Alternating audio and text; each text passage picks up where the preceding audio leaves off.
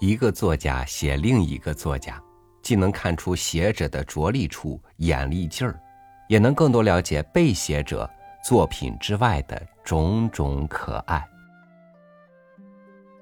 与您分享汪曾祺的文章《赵树理同志二三事》。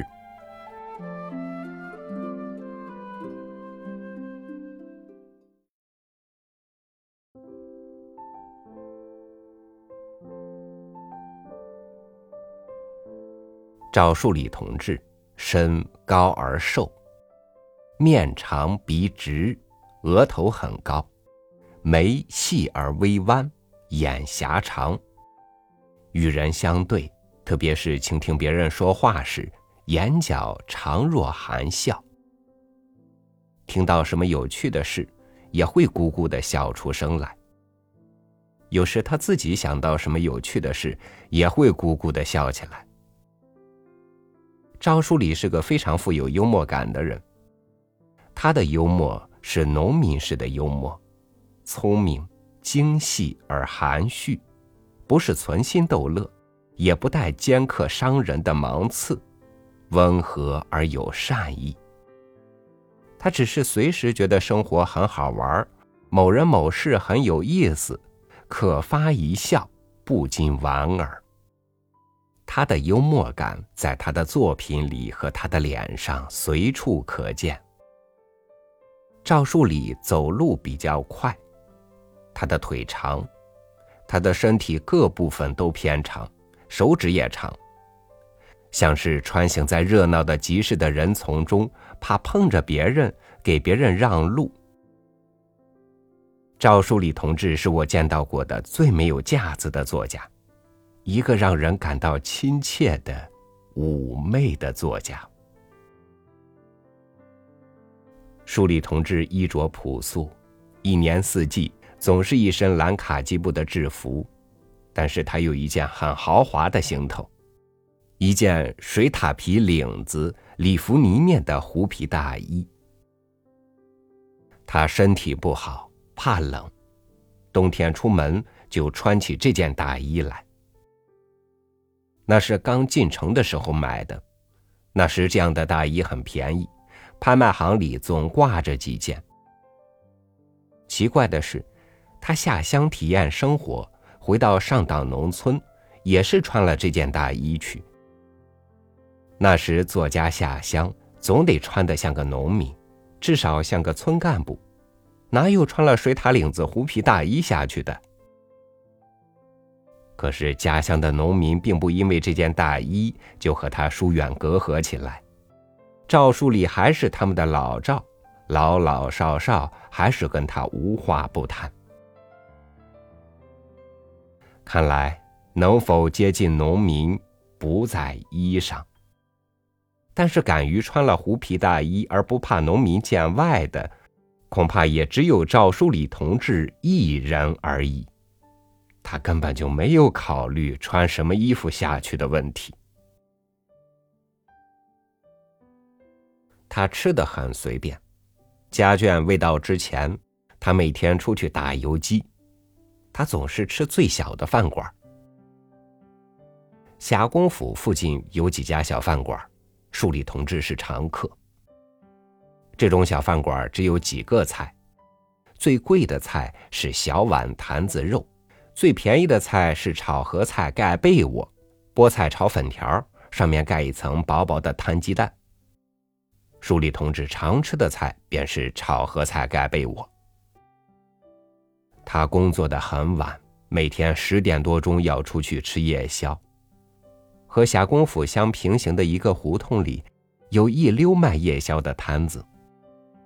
树理同志往长板凳上一坐，要一碗馄饨。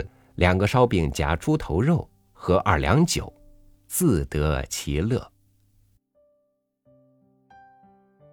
喝了酒，不急回宿舍，坐在传达室，用两个指头当鼓键，在一张三体桌上打鼓。他打的是上党梆子的鼓，上党梆子的罗经和京剧不一样，很特别。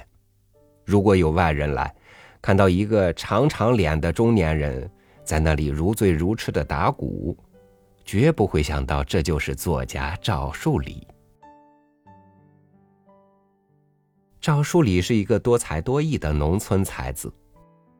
王川同志在一篇文章中提到过，树理同志曾在一个集上一个人唱了一台戏，口念罗经过门，手脚并用做身段，还误不了唱。这是可信的，我就亲眼见过树理同志在市文联内部晚会上表演过起罢。见过高盛林、孙玉坤起罢的同志，对他的上党起罢不是那么欣赏。他还是口念罗经，一丝不苟的起了一趟全罢，并不是比划两下就算完事儿。虽是逢场作戏，但是也像他写小说、编刊物一样的认真。赵树理同志很能喝酒。而且善于划拳，他的划拳是一绝，两只手同时用，一会儿出右手，一会儿出左手。老舍先生那几年每年要请两次客，把市文联的同志约去喝酒。一次是秋天，菊花盛开的时候，赏菊。老舍先生家的菊花养得很好，他有个哥哥精于一菊。称得起是个花把式。一次是腊月二十三，那天是老舍先生的生日，酒菜都很丰盛而有北京特点。老舍先生好饮，而且划拳极精。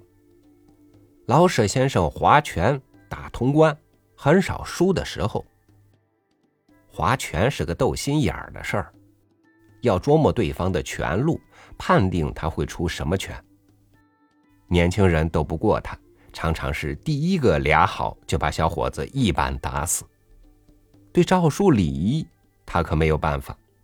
树理同志这种左右开弓的拳法，他大概还没有见过，很不适应，结果往往败北。赵树理同志讲话很随便。那一阵，很多人把中国农村说的过于美好，文艺作品尤多反噬，他很有意见。他经常回家乡，回来总要做一次报告，说说农村见闻。他认为农村还是很穷，日子过得很艰难。他戏称他戴的一块表为“五驴表”，说这块表的钱在农村可以买五头毛驴。那时候谁家能买五头毛驴，算是了不起的富户了。他的这些话是不合时宜的，后来挨了批评，以后说话就谨慎一点了。赵书礼同志抽烟抽得很凶，据王川同志的文章说，在农村的时候，嫌烟袋锅子抽了不过瘾，用一个山药蛋挖空了。插一根小竹管装了一担烟，狂抽几口才算解气。进城后，他抽烟卷儿但总是抽最次的烟。他抽的是什么牌子的烟，我不记得了，只记得是棕黄的皮儿，烟味极辛辣。他逢人介绍这种牌子的烟，说是价廉物美。赵树理同志担任说说唱唱的副主编，不是挂一个名，他每期都亲自看稿改稿。常常到了快该发稿的日期，还没有合用的稿子，他就把经过初一二审的稿子抱到屋里去，一篇一篇的看，差一点的就丢在一边，弄得满是狼藉。忽然发现一篇好稿，就欣喜若狂。即交编辑部发出，他把这种编辑方法叫做“绝处逢生法”。有时实在没有较好的稿子，就由编委之一自己动手写一篇。有一次没有像样的稿子，大概是康卓同志说：“老赵，你自己搞一篇。”老赵于是关起门来炮制。登记，也就是罗汉钱。就是在这种等米下锅的情况下急救出来的。赵书礼同志的稿子写得很干净清楚，几乎不改一个字。他对文字有洁癖，容不得一个看了不舒服的字。有一个时候，有人爱用女字旁的“你”字，有的编辑也喜欢把作者原来用的“你”改成女字旁的“你”。书礼同志为此极为生气。两个人对面说话，本无需标明对方是不是女性。世界语言中，第二人称代名词也极少分性别的。女字旁的“你”字读“奶”，不读“你”。有一次，树立同志在他的原稿第一页页边写了几句话。编辑、排版、校对同志注意，文中所有“你”字一律不得改为“奶”字，否则要负法律责任。书里同志的字写得很好，他写稿一般都用红格直行的稿纸，字体略长，如其人，看得出是欧字、柳字的底子。他平常不大用毛笔，他的毛笔字我只见过一幅，字极潇洒而有功力，是在劳动人民文化宫见到的。劳动人民文化宫刚成立。负责公务的同志请十几位作家用宣纸毛笔题词，嵌以镜框挂在会议室里，也请树立同志写了一幅。树立同志写了六句李有才体的通俗诗：“古来数谁大？皇帝老祖宗。今天数谁大？劳动众弟兄。还是这座庙。”换了主人翁，